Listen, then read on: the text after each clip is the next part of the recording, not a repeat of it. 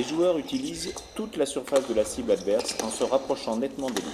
Il peut utiliser le centre lors de frappes accélérées sur l'adversaire ou smash piqué.